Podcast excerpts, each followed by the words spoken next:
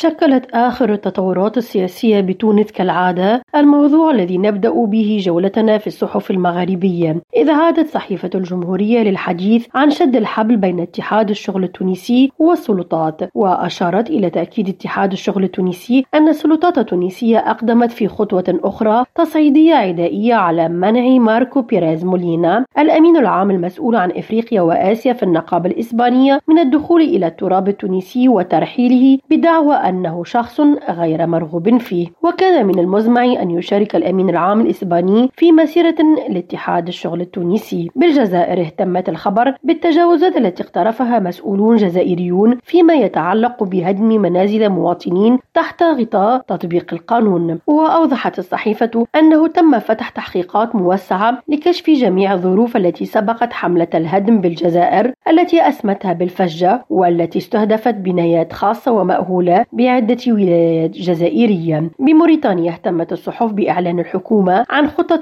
لتحديث قطاع التنمية الحيوانية بالبلاد وقالت إن وزير التنمية الحيوانية محمد ولد عبد الله ولد عثمان قدم أمام مجلس الوزراء خلال اجتماعه الأخير بيانين يتعلق الأول بواقع وآفاق قطاع التنمية الحيوانية في موريتانيا فيما يتعلق الثاني بإعادة تأهيل وتنشيط الشركة الموريتانية لمنتجات الألبان نرجس بديرة ريم راجو تونس